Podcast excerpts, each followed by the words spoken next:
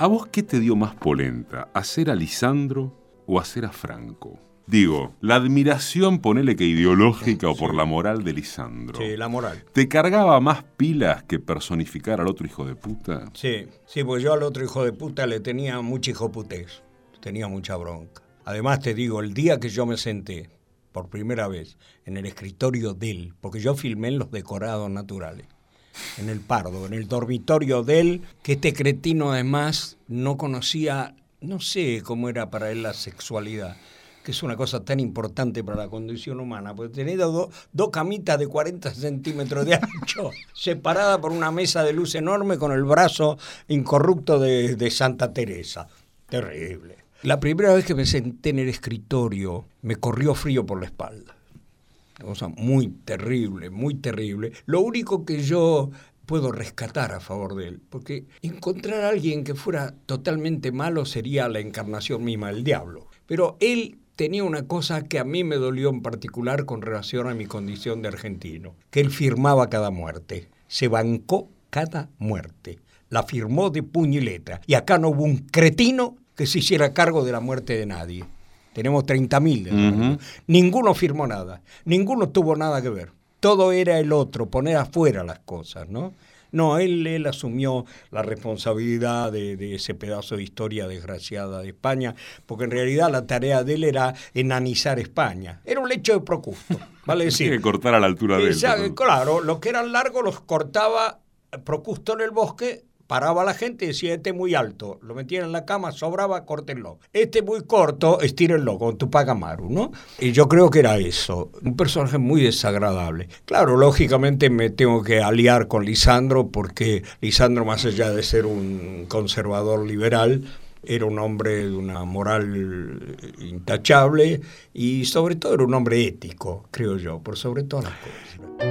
Hoy, en Decime quién sos vos, Pepe Soriano leyendo algunas notas que te hicieron y estaba repasando lo que decías de la tele, ¿no?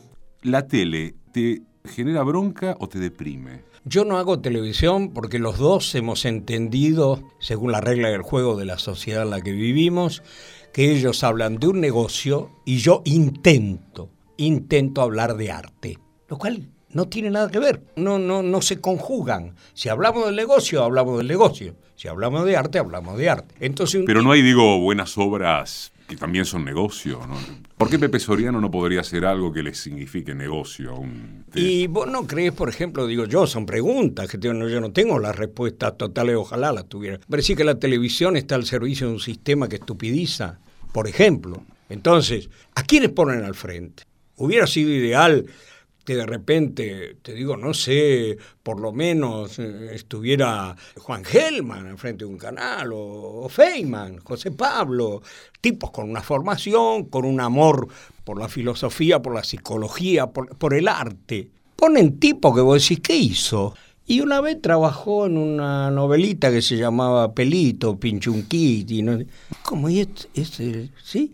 Y escúcheme una cosa, yo trabajé en España, a mí no me pueden mentir mucho hice televisión en España.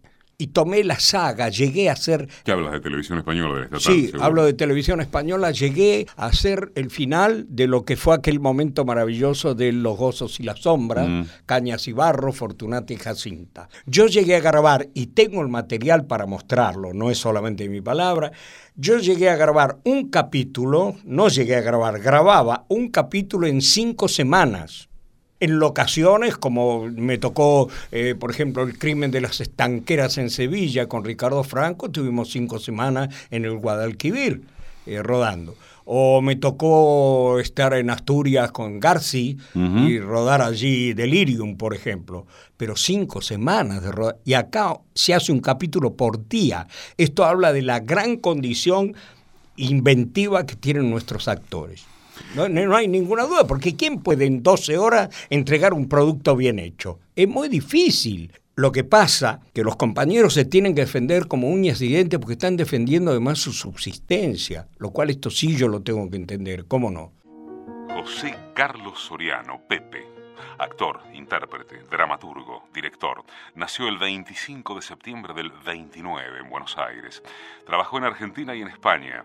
Debutó con Shakespeare, Sueño de una noche de verano, y es presidente de la Sociedad Argentina de Gestión de Actores Intérpretes, Asociación Civil, para resguardar la propiedad intelectual de los artistas del medio audiovisual. Un día fui a verlo a Romay y le dije, Alejandro, mira, yo quiero hacer un programa que escribe un actor, amigo mío, director y gran actor además, que se llama Juan Carlos Gené. Eh, y me dijo, ¿qué es? Se llama Rito de Adviento.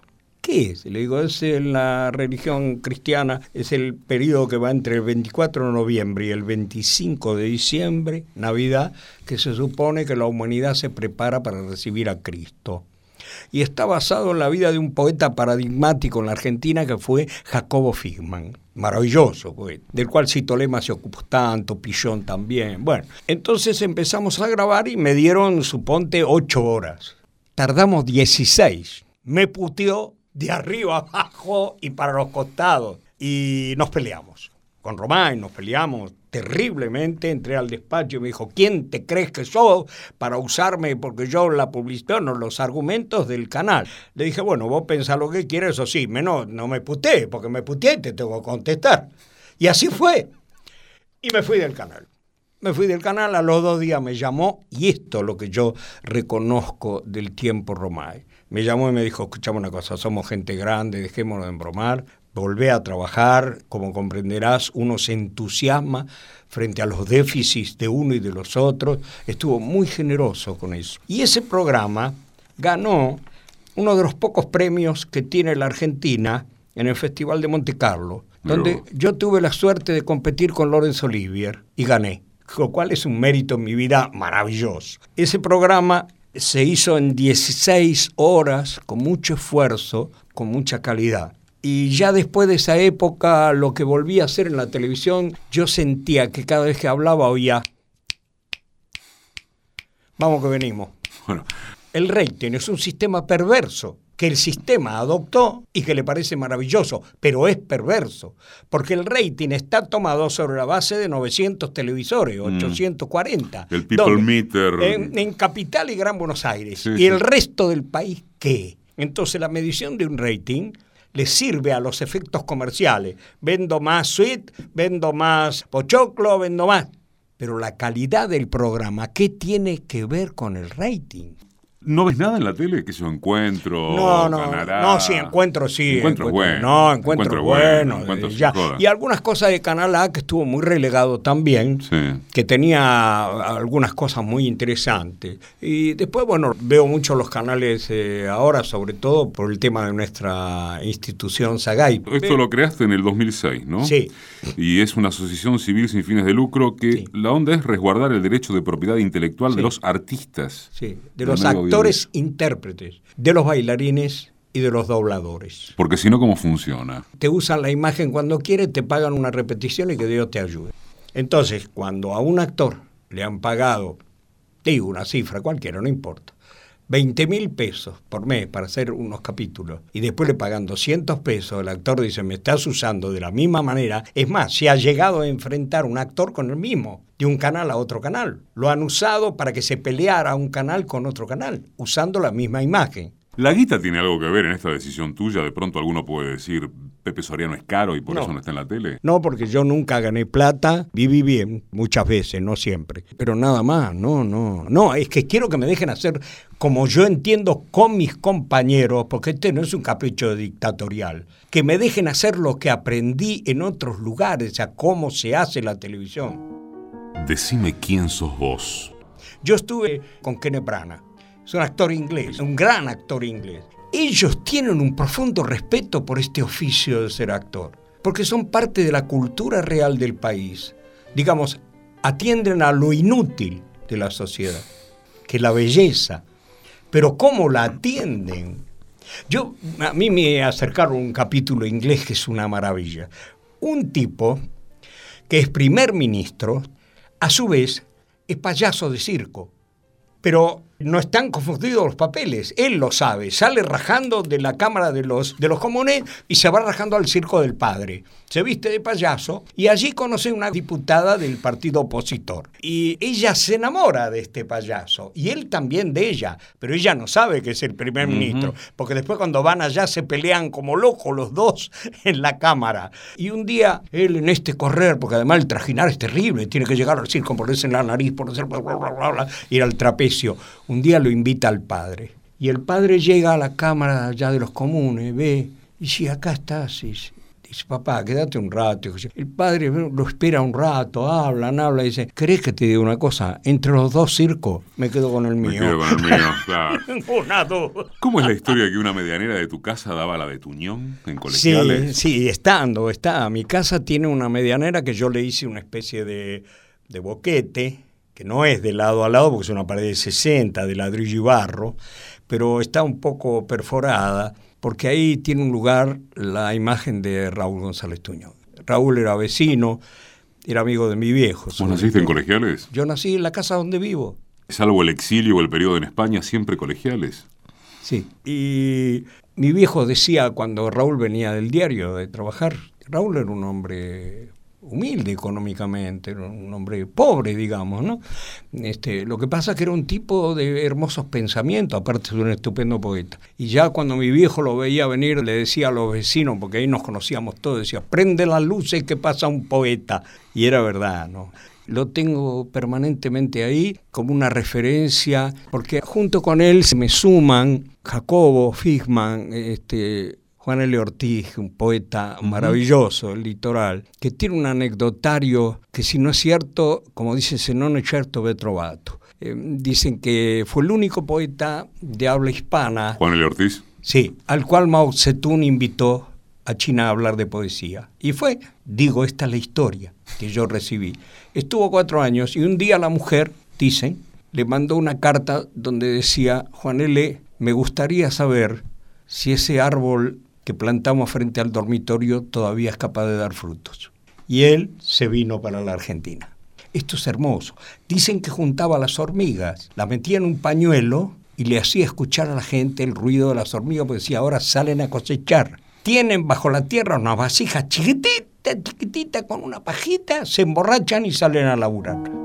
En teatro, entre otras cosas, Soriano hizo El burgués gentilhombre, El regreso del hijo pródigo, Rashomón, Adriano VII, El inglés, Parra, Lisandro, Tributo, El loro calabrés, Gris de ausencia, Volpone, Desde la lona, Mi bella dama y El violinista en el tejado. ¿Qué más tenés en tu casa?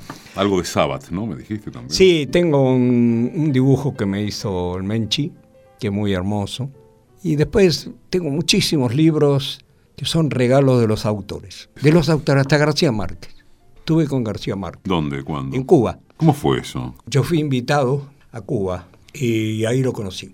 Y yo digo, esa isla tan pobre que está vulnerada por los cuatro costados, por Estados Unidos, por una arbitrariedad, un capricho, por esta cosa antidictatorial que tienen los norteamericanos, justo ellos esta isla ha sobrevivido en la pobreza con una dignidad inimaginable. Y a quien crea que yo hago proselitismo con esto, que vaya ya, por favor, de alguna manera y lo vea. Porque hay dos cosas que son fundamentales para mí. Por un lado, la educación. Los chicos no solo estudian, tienen pasión por el estudio, tienen dedicación por el estudio los niños.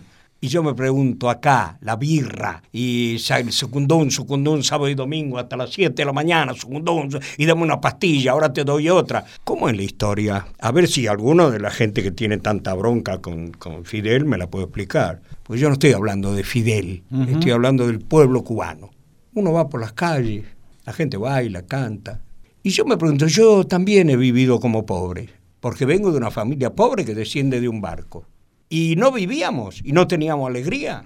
¿Dónde aprendí a rascar la guitarra? En mi casa. ¿Con quién? Con los tanos pobres, con un litro de vino, un sándwich de mortadela y ahí estábamos festejando la vida, festejando la vida. ¿Cuándo empezaste a estudiar teatro? Yo empecé a estudiar seriamente, era un obediente estudiante de abogacía para darle respuesta a mi viejo, mi madre había muerto ya siendo yo chico, y a mis abuelos. Que era mi hijo el doctor el tema. Exactamente. Y no porque me lo impusieran, sino porque era la posibilidad de que uno emergiera de eso. Y bueno, y un día estaba estudiando en la facultad, un domingo, y teníamos un grupo de estudiantes que se llamaba La Punalúa que es un grupo primario, ¿no? Entonces me dijeron, mira, están armando un grupo de teatro, ¿por qué no vas?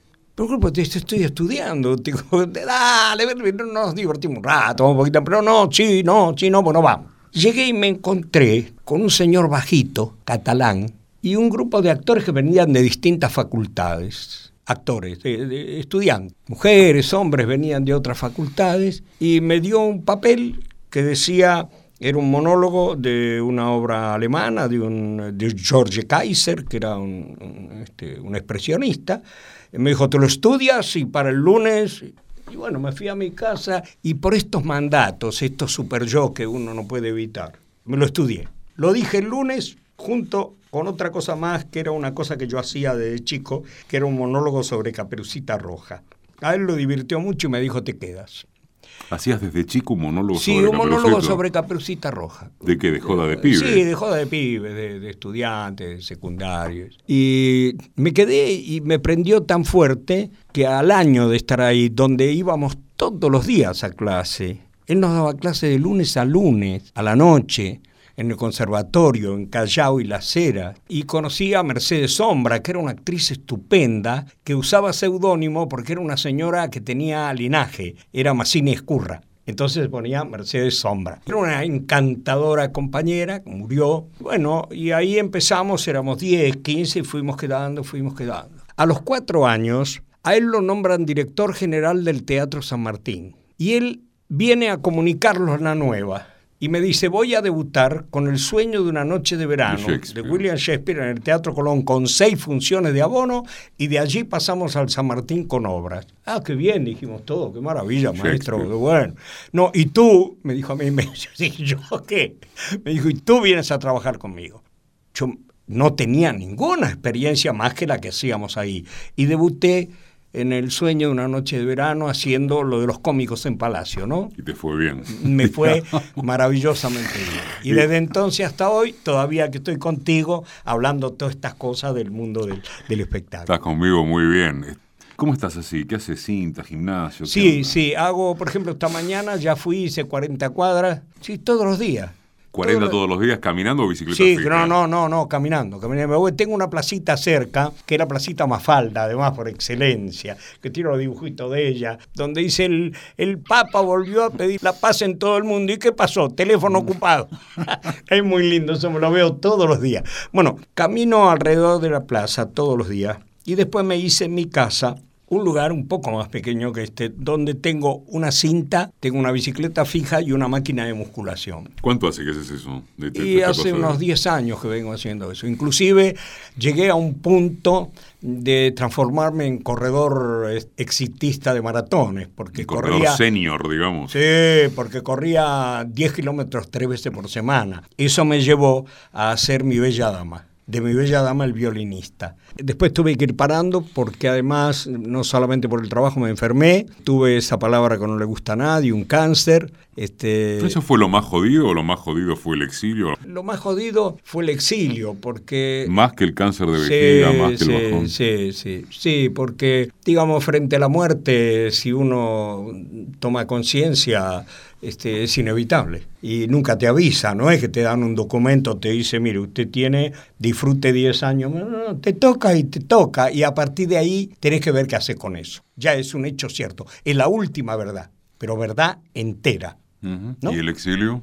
Y el exilio no, porque de alguna manera... ¿Vos te fuiste cuándo? yo no, no, no, yo no me fui en el momento de... No, por, eso te vas Estuvieron ahí, me amenazaron y yo me quedé por soberbia, por, por omnipotencia, por narcisismo, por lo que fuera. Pero después, cuando veníamos ya con democracia y me fui a la plaza a escucharlo a Alfonsín y yo decía, qué suerte, escuché un presidente normal, claro, un presidente normal para la gente, dijo, bueno, felices fiestas. Yo estaba ahí en la plaza con mi mujer y mis hijos. Y llego a mi casa, pongo el aparato este maldito que tiene la, los teléfonos. Y luego que desde España me dicen los amigos allá, me dice Pepe, qué alegría que la casa está en orden. Y después cuando vi que no era así, dije, este me mintió. Y no voy a hacer calificaciones porque está muerto.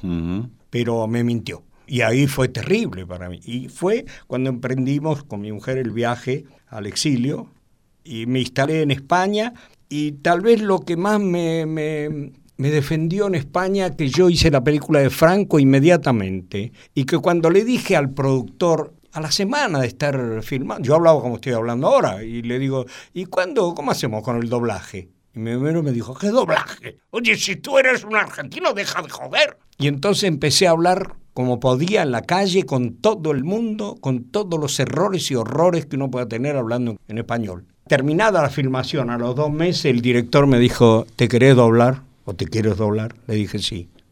Bueno, y me doblé. El doblaje de Franco es mío. Y esto me abrió las puertas de España. Porque, claro, todo el mundo decía, oye, ¿cuánto hace que te este tío aquí? Hace tres meses, y se puede doblar en una película, y no es español. ¿Ha pensado usted en el obligado ayuno sexual del señor Alonso? Pues verá, mi general. Cuádrese. A sus órdenes. Una mujer a la semana. Espérame en el cielo. La película que cuenta la historia del doble de Franco. España es un cuartel. O sea, que si no quiere usted tener quebraderos de cabeza, haga lo que yo.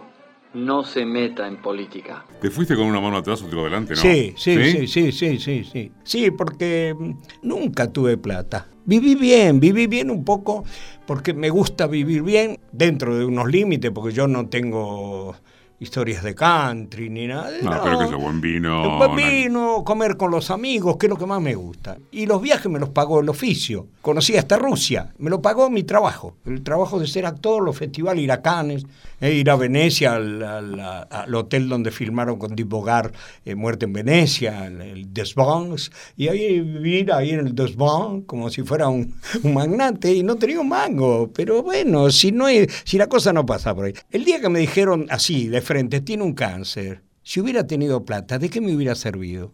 ya no pasaba por tener plata, pasaba por ver si se podía resolver o no. Y a partir de ahí mucho más. Dije, no, no, yo trabajo con la alegría de lo que hago, con la alegría de mis compañeros y con la gente. ¿Sos ostrácico? ¿Tenés amigos actores? ¿Qué onda con eso? No, tengo algunos amigos actores. No mucho. No mucho. Mi ¿Por gran... qué? ¿Por tu personalidad? Porque por, sos... por mi manera de ser un tipo muy cabrón. Por eso. Me enojo mucho, me enojo mucho. Me enojo mucho, pero con el trabajo. No, no me enojo con la gente por la diferencia. Cada uno es diferente. Uh -huh. Ahí no, no, no me cabreo. Me cabreo cuando el trabajo no se hace. Por eso la defiendo tanto a Nacha.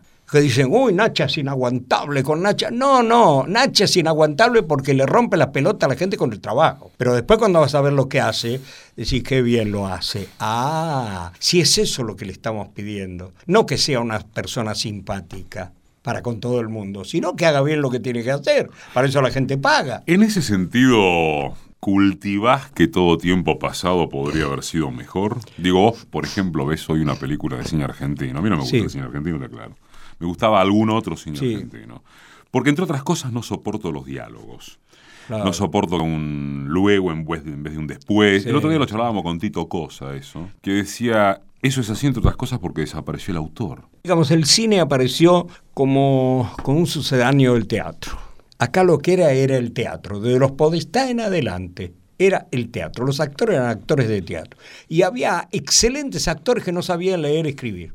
Por ejemplo, poco sabía leer, poco Marrone. Y. Pero, eh, pero eran importantes, sin ninguna duda. Ahora, Hubo algunas películas importantes como La Guerra Gaucha, hecha en cooperativa, hecha en cooperativa, donde inclusive me contaba Pancho Petrone, que para comer salían a cuatrerear, porque tenían que matar animales por ahí para comer. Filmando La Guerra Gaucha. Porque no, no tenían un mango. Bueno, porque esto era el, el, oficio de ser actor en la Argentina cambió en los últimos años un poco con la televisión, más que con otra cosa, con la televisión. Porque los actores fueron siempre tipos que tenían un oficio, terminaban, se iban a comer, pasaban ahí, se iban a su casa y terminó. No, no tenían estas revistas detrás todo el día y estos chicos de los pelos raros que, diciendo, ¿y vos qué comés? ¿Con quién te acostás? ¿Y qué le no, no, había nada de eso. Uno iba por la calle corriente, podía verlo a Muñoz, podía verlo a Petrone, podía ver a todos estos personajes tomando café, charlando, comiendo. La gente los conocía, dice, mira, hola, ¿cómo le va? Qué gusto de verlo. nada más, era así. Ahora, en general, a mí tampoco me gusta el cine argentino de aquel tiempo. Y respecto del que a mí me ha tocado hacer y me tocaría tal vez hacer, también tengo dudas. El cine es una forma expresiva de arte muy importante, está demostrado, no hace falta que lo diga yo, pero también es una industria. Si la industria no tiene base, es como que uno quisiera hacer autos golpeando con un martillo chapa y no, no, ya hay una industria. Estampa, pone motor, el motor tiene esto, tiene lo otro. La industria del cine hoy, en primer lugar, la figura del director supuestamente ha crecido a un nivel insospechado. ¿Quién dirige esta película? Josecito Pendorcho. No. Sí, sí, la dirige José Pendorcho. ¿Y de qué habla? Bueno, habla del estancamiento de los sentimientos con relación a tergiversaciones izquierdosas de los lados recónditos de la vida amorosa. Ah, la pelota. ¿Y si quiénes trabajan? Chichichi Pandori, Gonemina Gonali y... Y entonces, ¿quién va a ir a ver esta película? ¿Quién va a ir a verla? Yo no me quiero engañar. No, ¿quién va a ir a verla? Cuando uno la pretenciosidad. Claro, ¿quién hace esta película? ¿Quién trabaja? No, dice, trabaja un actor bajito norteamericano se llama De Niro. pero a este tipo lo hicieron además en la industria.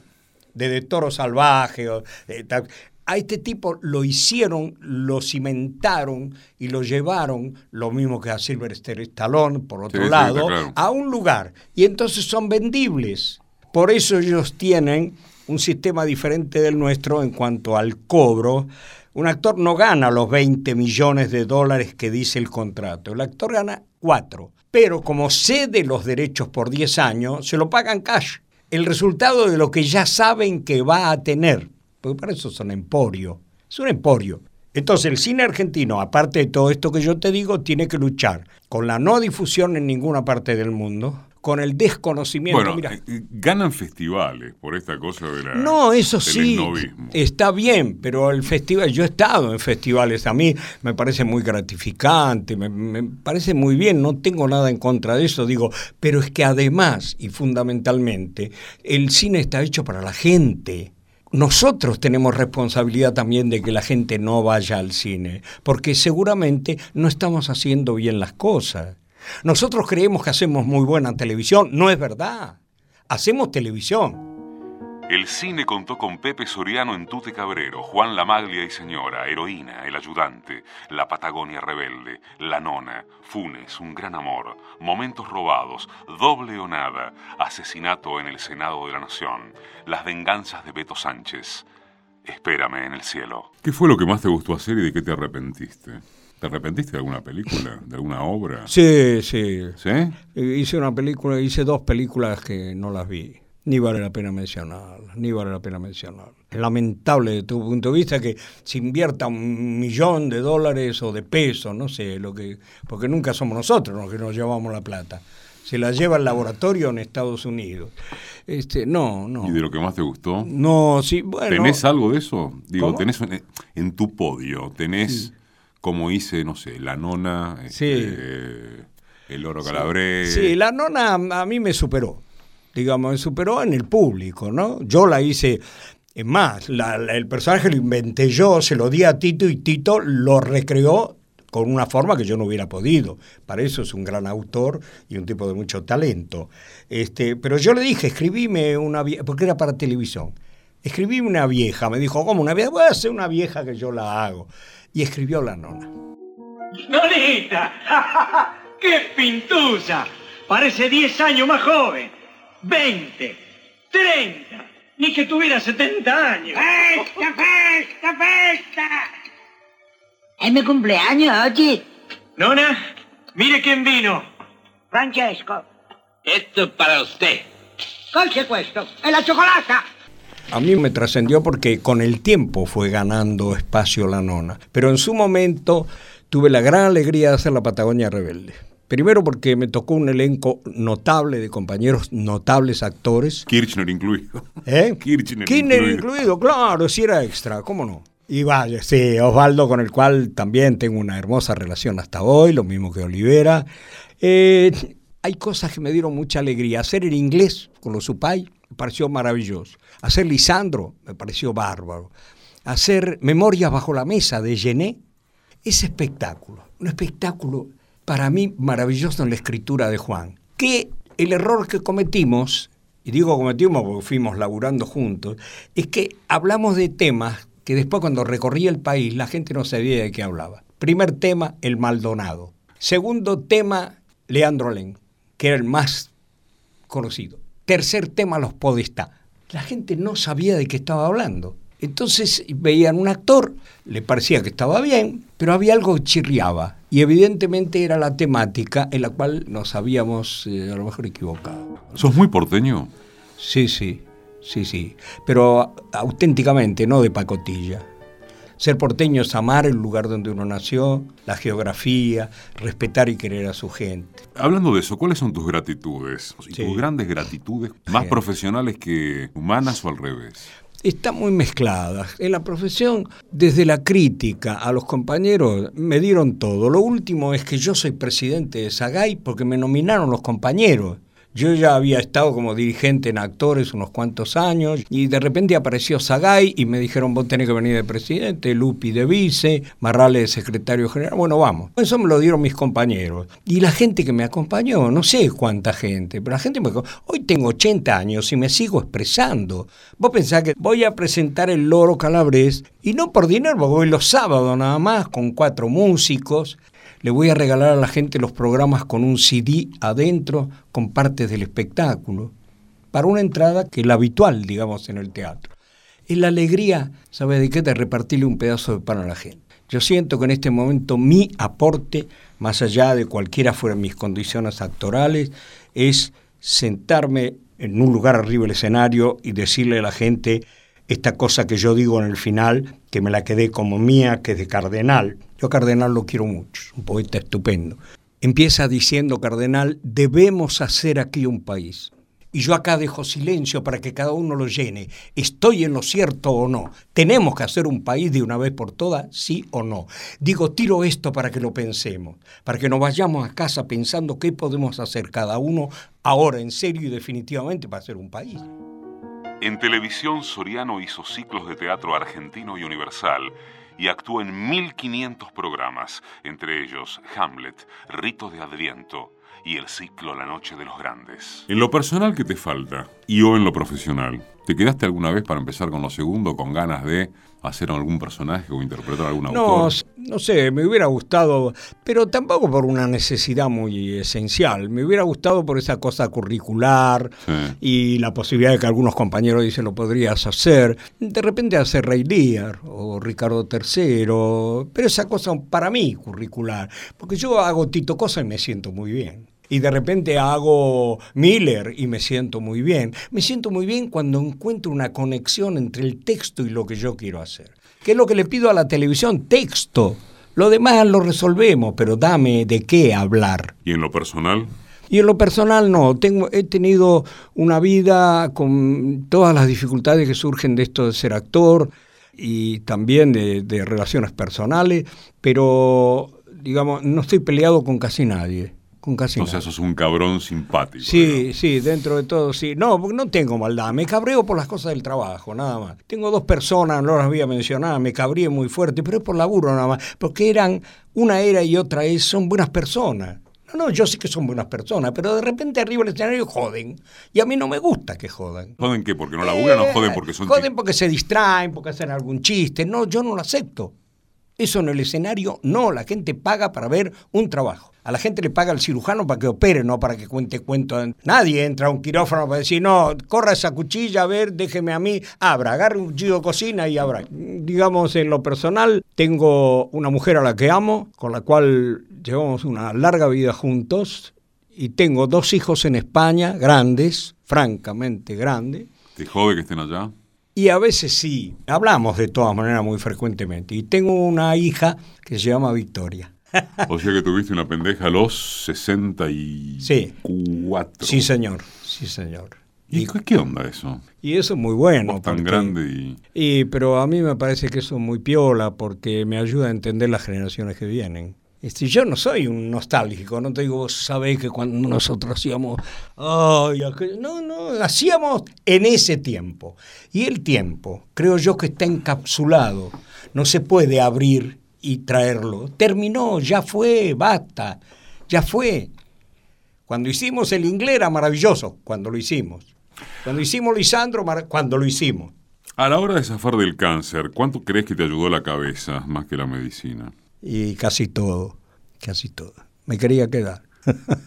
y bueno, y lo fuimos logrando con la ayuda de los médicos. Le estoy muy agradecido a, a Reinaldo Chacón. Reinaldo Chacón es un gran oncólogo este, y cuando me vio me dijo, yo no te opero, te doy el tratamiento, te vas a bancar rayos, quimio, todo esto, pero salís adelante. Y yo le creí, y efectivamente, y cada tanto lo voy a ver simplemente para darle un abrazo. A él y a sus médicos, por supuesto. ¿Te volverías a ir? No, iría y, iría y volvería. Siempre tengo la expectativa de ir a trabajar afuera. Me divierte, me gusta, pero ir y volver, no, no, mi lugar está acá. Viví siete años en España, en Madrid, y tuve cosas entrañables, cosas que vale la pena resaltar. Mi profunda amistad con Fernando Fernán Gómez. Yo puedo decir que yo, no siendo los compañeros amigos del español, yo fui un argentino entrañable amigo de Fernando. Y Fernando me quiso como un par, a punto tal que publicaba en el diario El País y se ocupaba de mí. Es certificable esto, porque me quería mucho y me respetaba mucho. Hicimos una película juntos. Un día me dice, estábamos comiendo en la casa, me dice, hombre, acaba de llegar un libro que he publicado, un- una novela, llévatela y léela en casa. Me la llevé, la leí, a la noche lo llamé, le dije, es una película. Me dijo, coño, chocolate por la noticia, esto no, es una novela. Le digo, yo creo que es una película. A la semana me llamó y me dijo, es una película. Me dijo, el matrimonio de, de- de, mm, ¿cómo se llama? Esta chica maravillosa y los nombres, que canta de maravilla también. Es Ana. Belén. Eh, Ana, Ana y el marido. Víctor Manuel. Eh, con Víctor, este, nos convocaron para hacer la película, hacíamos dos hermanos. Y mirá qué actitud tuvo, que cuando hizo los afiches, y trajo el afiche para que lo viéramos, el afiche encabezaba Rafaela Aparicio, que era una actriz eh, eminente, la de mamá cumple 100 años, la viejita. La de Saura. Sí, la de Saura. Después venía yo y después él. Le dije, Fernando, esto está mal. Tú tienes, si tú le das el lugar a, a- a Rafaela, me parece, pero el segundo lugar es tuyo. Me dijo, no, el segundo lugar es tuyo. ¿Qué tipo, eh? Porque yo te respeto. Aparte que te quiero, joder. Bueno. La última pregunta es el título del programa este. Ajá. ¿Y es la última? Sí, yo lo estoy se pasando fue a Fernando. Yo también, eso si querés seguimos, grabamos para el de boleros, Sí. un programa de boleros acá en Nacional. Ah, qué lindo. Muy lindo. Eh, decime quién sos vos. Es una tarea muy compleja que todavía no pude desentrañar ni con... No, no, yo tengo un analista hace más de 30 años. Psicoanalista. 30 años. Sí, sí, sí. Sí, me ayudó mucho previo a la internación que tuve y posteriormente. Y es el tipo que recurro permanentemente porque tengo una gran transferencia con él. Y también me atendieron otros psicoanalistas, pero no encontraba transferencia. Entonces encontré dos, estoy hablando de hace muchos años. Todos estos últimos 20 años seguramente estuve con este profesional, ¿no? Es un tipo bárbaro para mí. Este, y yo no digo que sea mejor o peor que otros, digo tenemos transferencia y me cuida mucho. Y él te dice quién sos. Y él me va ayudando a que yo pueda entender quién soy. Es muy compleja la condición humana. Cuando la gente dice yo soy bueno, yo soy alto, sí, alto sí se puede medir, yo soy gordo también, pero yo soy bueno. ¿Y no pensaste que podés ser un cabrón también? Y no sé, ah, no sé. Pero si vos revisás, si vos fueras actor, tendrías que tener en el catálogo a todos esos personajes adentro, porque un día te llaman, como me va a pasar ahora, voy a hacer una obra de teatro, la voy a hacer con, con Esbaraglia. La va a dirigir a Leso. Es un perverso total. Yo tengo que asumir que ese perverso es una identidad mía también, si no, ¿cómo hago? No se trata de mover una mano y de gesticular acá, se trata de sentir que uno quiere joder a otro y joderlo y joderlo y joderlo. Y O sea, hasta, que bien- te, hasta que te guste. Exactamente. Pepe Soriano. Yo he muerto, señores. No una vez. Cientas morí. Pero estoy vivo y cantando las cosas que yo viví. Que como es este misterio, que no nací, que morí cientos y cientos de veces. Y sigo cantando aquí. Historia, señores, es país, cosas que el suelo ha sufrido, cosas que con él sufrí. Tierra contra el extranjero, extranjero contra tierra. La tierra quiere su vida, los de afuera, su dinero. Yo estuve aquí desde siempre y por siempre estaré aquí. Me matarán muchas veces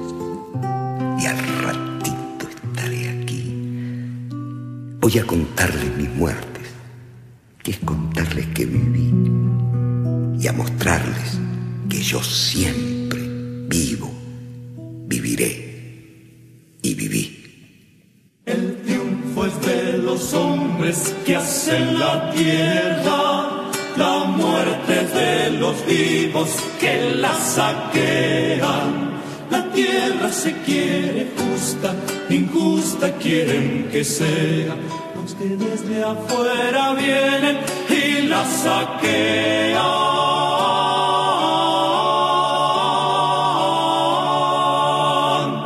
Y la saquean. La tierra se quiere libre, esclava quieren que sea.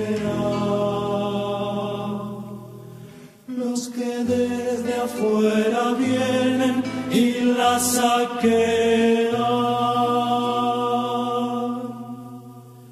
Soberana es esta tierra, aunque no quieren que sea. Los que desde afuera vienen y la saquean.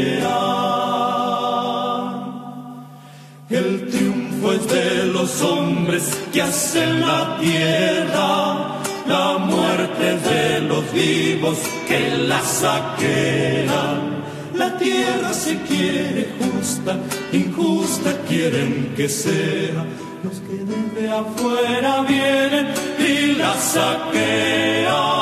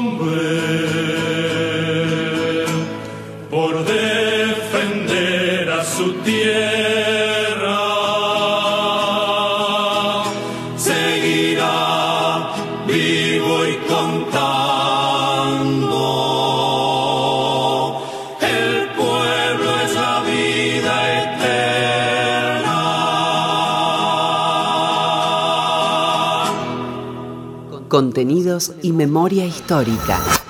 Radio Nacional.